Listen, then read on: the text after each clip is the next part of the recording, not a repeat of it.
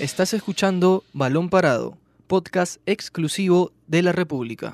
Hola amigos, bienvenidos a una nueva edición de Balón Parado. Mi nombre es Luis Imaña. Mi nombre es Jerry Bautista. Y yo soy Octavio Romero y el día de hoy vamos a conversar sobre la fecha 2 de la jornada de grupos de la Champions League con los resultados del Barcelona y el actual campeón Liverpool y los demás resultados que nos han dejado esta jornada 2 de la Champions League. ¿Qué tal Luis? ¿Qué tal Jerry? Eh, buenas tardes. ¿Cómo estás? Un saludo para todos. Sí, al parecer esta, este día, este, este miércoles de la jornada de Champions no dio tantas sorpresas como el día anterior, como, este, como el martes.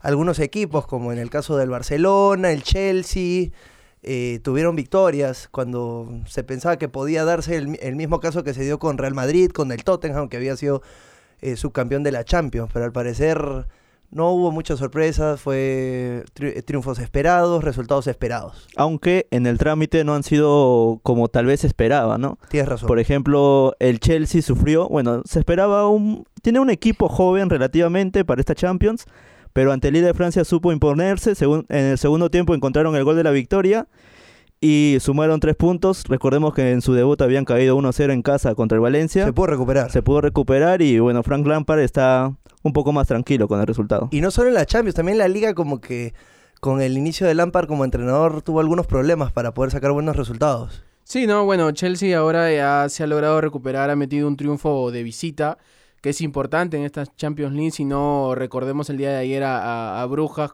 en, el Santiago Bernabéu, que no se llevó la victoria finalmente, pero sumó, ¿no? Y eh, el resultado de Liverpool, como justamente marcaba Jerry, eh, el trámite parecía, en el primer tiempo parecía ya resuelto, ¿no? Liverpool se, se fue al descanso ganando 3 a 0, goleando, pero empezaron a, a hacer firuletes, tacos, empezaron un poco a subestimar el partido.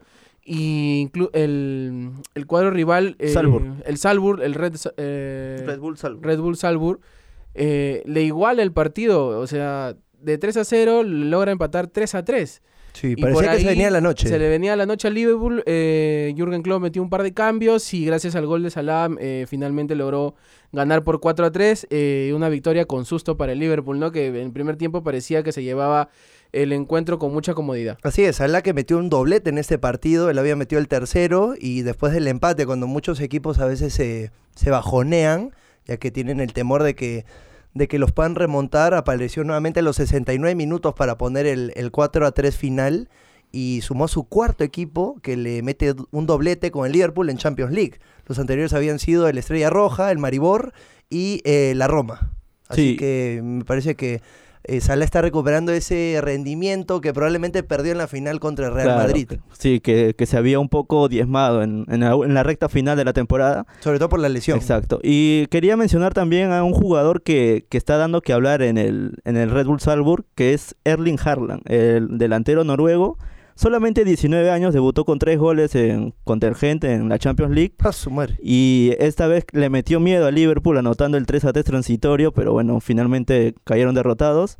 Solamente tiene 19 años y en el último Mundial Sub-20 hizo 9 goles en un solo partido. Y creo que en menos de 80 minutos ya metió 4 goles. Exacto, ya tiene 4 goles y bueno, esta vez inició como suplente. Ingresó 3 minutos, le bastaron para anotar un gol y seguramente en un futuro cercano ya estará dando el salto a un club más fuerte. El equipo donde estaba Jordi antes, pero donde no se pudo consolidar. Sí, eh, otro, otro que venció también para eh, recordar un poco los demás resultados.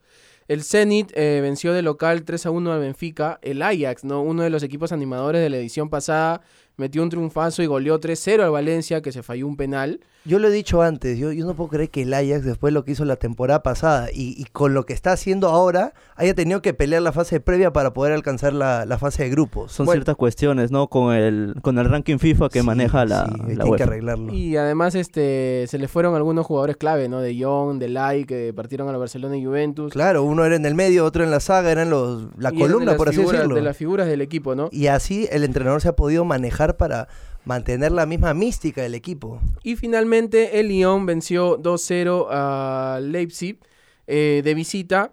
Eh, cerrando la jornada del eh, día de hoy, este miércoles, ¿no? Y bueno, ¿no? volvemos un poco al Barcelona y su rendimiento. es un tema interesante. En la victoria ah, por 2-1 ante, ante el Inter. Un primer tiempo donde el cuadro italiano Eh, había propuesto, sí, adelantó gracias al gol de Lautaro Martínez, con una floja marca del Englet, creo yo. Eh, el Toro, el delantero argentino, lo aguanta bien, pero creo que hay un poco de inocencia en, en el central francés. Y luego de eso tuvo varias, tuvo varias el cuadro italiano, el equipo de Conte generó, aprovechó los espacios. En el Camp Nou. Eh, en el Camp Nou, este, supo que el equipo catalán iba a jugar adelantado. Entonces puso a Lautaro Martínez y a Alexis Sánchez bien abiertos, a aprovechar la velocidad de los laterales que subían. Sánchez que conoce a algunos del equipo, Sánchez que conoce todavía varios de ese equipo. Eh, y en, en muchas jugadas Piqué y Lenglet quedaron un poco expuestos ante la velocidad de estos delanteros, ¿no? Como quedaban mano a mano, ya que el Barça era, eh, era el, el cuadro local y tenía que la obligación de ganar. Eh, y donde Lautaro Martínez aprovechó y como, como repito Alexis Sánchez también aprovecharon este planteamiento que no lo supieron matar, tuvieron un par de ocasiones más eh, sumado a la del gol, pero no la supieron matar y ese fue el grave error del cuadro italiano. Tú con el Barcelona no puedes perdonar. Claro, exacto. Nicolo Varela se, bueno, lo salvó Semedo con una barrida impresionante cuando ya estaba saboreando el gol y también eh, Sensi, Estefano Sensi, este joven y menudo. Juega mejor. Claro, menudo delante, menudo Juega muy volante. Juega muy bien, se va al ataque y tiene mucha mucha marca en la mitad de la cancha y este trabajo de Conte pues que que sirve para explotar la mitad del campo, asimilar al lo que puede hacer el Barcelona, ¿no? Y justo Ernesto Valverde hizo un cambio en el segundo tiempo que me parece fue determinante cuando ingresó Arturo Vidal. Eh, Arturo Vidal le hizo un giro importante al juego del Barcelona Dio más marca. tiene más marca y tiene también más fútbol, atacó muchas veces, incluso fue el que habilitó a Luis Suárez para el primer Se gol. puede decir que es como un Pedro Aquino, algo así. Bueno, bueno, el chileno es un crack, ¿no? Y la verdad que sí, como dice Jerry, fue vital en el primer, en el primer gol. Saca un centro preciso para que Luis Suárez la agarre de volea. Y Luis Suárez y, Que fue la figura y de- Lionel. Messi volvieron a aparecer, aunque eh, como apuntó Jerry al inicio del programa, Messi tal vez no brilló como en otros partidos. Bueno, viene de una lesión, no viene medio entre algodones desde el inicio de la temporada. Este, Claro. no demostró hoy que es el mejor jugador del mundo y todo lo demás. Ahora, lo, lo increíble es con lo poco que, por así decirlo, mostró hoy día, fue suficiente para poder ganarle a un equipo como el Inter, que la viene rompiendo en la Serie A, ha ganado todos sus partidos. Es el puntero, el, el líder absoluto de la Serie A. Y bueno, Messi frotó la lámpara en una jugada, habilitó a Suárez y se acabó el partido, ¿no? Eh, todavía queda la deuda también de Griezmann, un Griezmann que sigue inconexo, eh, sigue sin aparecer. Es que parece que no hay mucha sincronización entre Griezmann y Messi. Y justamente él declaró ayer en conferencia de prensa previo a este partido de que venía jugando en un sistema diferente con el Atlético Madrid, ¿no? Y eso se nota. Todavía no es muy asociativo, creo que juega más un poco esquemático, es un, es un jugador con, con todavía que no ha demostrado todos los recursos que incluso muestra en Francia también. Y eso, eso me sorprende. Sí, es que el estilo del Atlético y el Barcelona son polos opuestos. El Barcelona busca, el, el Atlético espera. Claro. El Atlético es un equipo más defensivo. Y en el Atlético él era la referencia de, de gol. En el. Atlético él era el, el líder del ataque. En cambio ahora, bueno, también puede ser que no, no haya sumado muchos minutos en compañía con Messi. Y bueno, también Suárez que recién ha vuelto en, las- en el último par de fechas en la liga. Ahora, yo, yo creo que Griezmann en Atlético de Madrid tenía menos presión a la hora de marcar goles que en el Barcelona. Era la figura y como dice Jerry, se movía por todo el frente de ataque, tenía libertad. Aquí en Barcelona juega eh, un poco pegado a la raya por la banda izquierda. Eh, y hoy con Semedo, que ah, debido a la lesión de Firpo y de Jordi Alba, que se quedaron sin laterales izquierdos en el Barcelona, tuvo que ser improvisado en esa banda, ¿no? Y no pasaba, no pasaba con naturalidad porque no, no era el Que pie que dominaba, claro. era, era normal y natural. Y Griezmann tampoco tenía un socio por ese lado. Arthur también se sumaba por ese lado, pero no terminaba de trascender también. El brasileño todavía no, no rompe líneas, es un buen jugador, es un crack, me parece a mí el brasileño, pero todavía no, no le suma esa, eh, eh, esa constante de pisar el área, creo yo, que tenían los volantes anteriores del, del Barcelona, llámese obviamente Xavi Iniesta, que está en otro escalón. ¿no? Y lamentablemente Ansu Fati está lesionado, que puede haber sido una, una variante también para el partido. Claro, en el ataque y bueno, Luis Suárez apareció con su doblete y va a llegar, justo lo conversábamos en la redacción, va a llegar un poco entonado para, bueno, no un poco, sino bien No, entonado para los Ay, amistosos ay. contra Perú. Sí, sí, va a estar bárbaro ese partido. Espero, espero que lo puedan controlar, que, que no lo controlen como lo trató de controlar el Inter a, a Suárez. Y estamos hablando de un equipo también que ya sumó su primera victoria en, en la Champions, ya que había empatado sin goles en, contra el Borussia. Messi ha podido arrancar de titular en la Champions League, cosa que no había podido hacerlo en la, en la última jornada. Entonces parece que el Barcelona ya está comenzando a recuperar jugadores. Pero ojo, y hay que, re- hay que rescatar esto también, que el, el- tal vez el más rendimiento, el mal rendimiento del Barcelona el día de hoy, no solamente se deba a las falencias y los errores de los jugadores este, catalanes, sino también al buen planteamiento del Inter, ¿no? También, que le cerró claro. los espacios, No hay que desmerecerlo. que eh, a pesar de haber plantado una línea de tres con Godín, este, que, que le cerró los espacios, como digo, cortó bien, Suárez apareció sobre el final, ojo, también no es que Suárez haya encontrado espacios y se haya paseado con la defensa italiana, Eh, encontró un par de jugadas, dos, tal vez tres, y, y- y vacunó en esas jugadas que tuvo, ¿no? Que bueno, eh, un, un delantero de, su categoría, de la, de la categoría del uruguayo, normalmente no falla, ¿no? Ahora, Barcelona tuvo a Suárez, Inter no tuvo a Lukaku, que se puede decir que es su equivalente. Y Lu- Lukaku es una bestia. Lo que hizo en el Mundial, lo que hizo en el Inter, ya pues no te rías, Octavio. Entonces, yo creo que esa fue una baja muy importante para, para el Inter. Yo creo que si hubiera estado Lukaku, probablemente la historia puede haber sido distinta, ya que, como tú decías, tuvieron varias chances de poder extender el marcador. Sí, y en un momento parecía que el partido pedía eso, ¿no? Parecía, eh, pedía un definidor.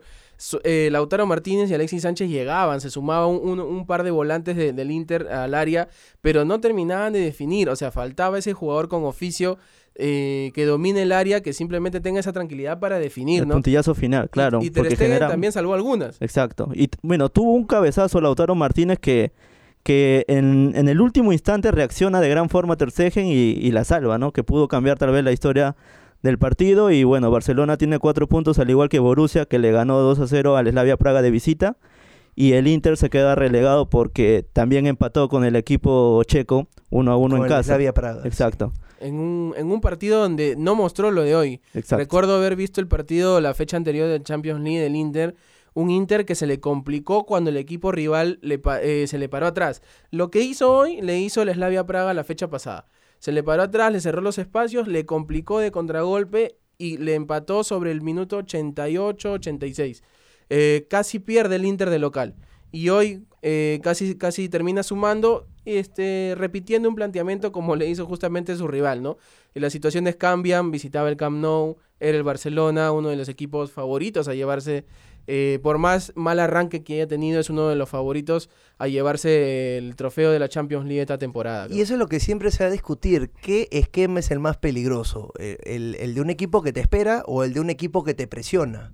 Porque Barcelona presionó, Inter esperó y Inter generó mucho daño al Barcelona, al igual como tú decías en el primer partido del Inter. El, el Praga esperó, el Inter presionó y casi pierde el Inter. Claro, se esperaba que. Bueno, en el, durante el partido parecía que el Inter podría llevarse la victoria, pero finalmente el tanto esperar, esperar de, de Barcelona hasta encontrar los espacios o las situaciones en las que podría anotar un gol, se encontró eh, la victoria y bueno, suma en el Camp Nou. A pesar de esto, creo que las críticas a Ernesto Valverde van a seguir. ¿no? Sí, sí, más que nada por el, por el estilo de juego, Exacto. por la posesión, por la asociación. Pero bueno, eh, a veces cuando uno juega mal, eh, lo que importa es Consigue los ganar. resultados. Entonces yo creo que Valverde en ese aspecto debe estar conforme.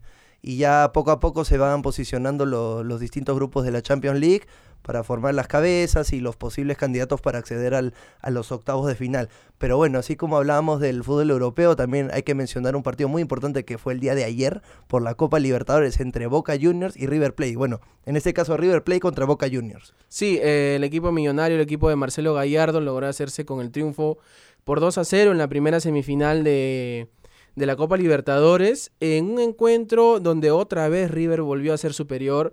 Eh, un planteamiento de Alfaro conservador que ha sido muy criticado por la prensa argentina el día de hoy. La verdad que lo han destrozado Alfaro. Y lo han destrozado no solamente por el planteamiento inicial, sino por la poca auto- autocrítica que ha mostrado luego del partido.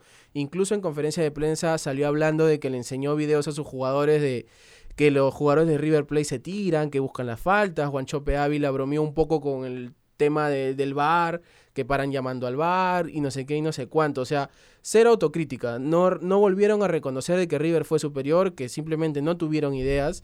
Eh, Gustavo Alfaro puso a Soldano a hacer trabajo defensivo, cosa que el, el delantero argentino no lo siente.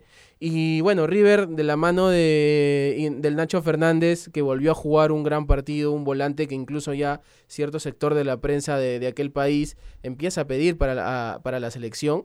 Eh, marcó el, el 2 a 0 y bueno, cerró un encuentro que Y Santos Borré puso el primero. Eh, Santos Borré, que otra vez volvió a ser clave, también determinante. En el primer partido eh, parece def- haber definido la llave, ¿no? Yo, Ahora, como fieles seguidores del fútbol argentino, ¿lo consideraron una revancha después de la final? Yo creo que para los hinchas me parece que sí. Para los hinchas me parece que sí. Y bueno, ha sido un sabor especial porque la final frustrada de que no se jugó en el Monumental, ¿no? Se vivió una tremenda fiesta en el inicio del partido. eh, ese ambiente que, bueno, tal vez acá muchos extrañan, con bengalas, con juegos artificiales, con, con globos, banderas. con papeles picados. Exacto. Fue un recibimiento pomposo para, para River Plate y bueno, se llevaron una gran alegría con el resultado y seguramente ya soñando con la posibilidad de, de estar en una final y aspirar a obtener el bicampeonato. Sí, este, incluso volviendo a un tema, la polémica arbitral, la Conmebol hace un, un- un- un rato publicó en la página web los videos del, del- de la intervención del VAR en, en- en las dos jugadas que reclama Boca, ¿no? El penal a Santos Borré a los tres minutos o dos minutos y la roja al jugador de Boca Juniors sobre Capaldo. a Capaldo sobre, sobre los minutos finales, ¿no? Y ahí se ve claramente la repetición en la jugada, en, en- en el cuadro por cuadro de, de los árbitros en, en, en, en el- en la oficina del bar, en, en- en- en ahí donde tienen los, todos los monitores, que es penal, ¿no? Eh, Manuel Más derriba a Santos Borré eh, desde atrás y bueno, el, el árbitro eh, cobra la pena máxima. Tal vez en la segunda ya el criterio prima eh, para el árbitro, ¿no? Tal vez en la segunda él decidió que sea roja. Se nota que el jugador le pone la plancha al, al- al volante de River Enzo Pérez fue. a el que- Enzo Pérez, que jugó un partidazo, y este finalmente decide sacarle la roja, ¿no? Pero bueno, eh, vamos a ver si Boca tiene la capacidad de darle la vuelta a esto. No va a ser fácil. Jugadores tiene, ojo, ayer entró Salvio, entró Tevez, entró Mauro Zárate, aunque hiciera un poco, pero eh, tal vez en individualidades pueda darle algo en la bombonera y Boca eh, tiene el respaldo de su gente, la bombonera es un estadio que, que mete miedo, que presiona, así que vamos a ver si el conjunto se puede darle vuelta a esto. Pero tiene que evitar de que River meta gol, si no ya se le Claro, arruina la fiesta. un gol tendría o estaría obligado Boca Juniors a hacer cuatro ya. Sí, exacto. Tres O de sea, diferencia para poder acceder a la gran final. Exacto, no va a ser fácil, pero si algo han demostrado estos dos equipos, Boca y River, es que eh, las remontadas sí se pueden dar. Así que esperemos al 22 de octubre, me parece que es el partido de vuelta Sí, por, a por la semifinal de la Copa Libertadores para ver quién consigue el ansiado cupo a la final. Bueno amigos, esto ha sido todo por hoy, una nueva edición de Balón Parado. Mi nombre es Luis Imaña. Mi nombre es Jerry Bautista. Y yo soy Octavio Romero y espérenos en una nueva oportunidad.